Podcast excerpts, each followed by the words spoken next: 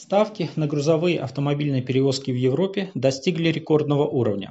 Однако в третьем квартале их рост резко замедлился, говорится в отчете, подготовленном аналитиками Transport Intelligence TI и Apply.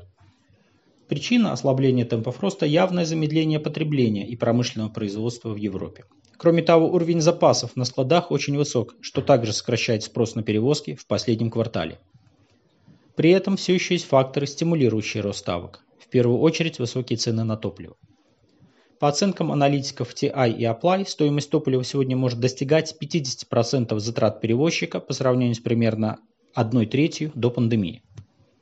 Нехватка водителей также является проблемой, с которой сталкиваются перевозчики по всей Европе. И нет никаких признаков того, что эта проблема решится в ближайшие годы.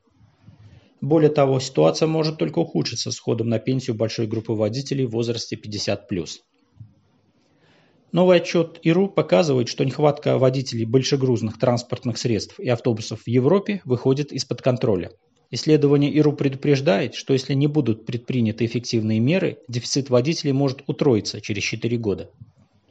При том, что заработная плата водителей грузовиков, по данным ИРУ, в 5 раз превышает среднюю минимальную заработную плату, доля молодых водителей невелика, всего 6%. И это несмотря на хорошую зарплату и устойчиво высокий уровень безработицы среди молодежи во многих странах.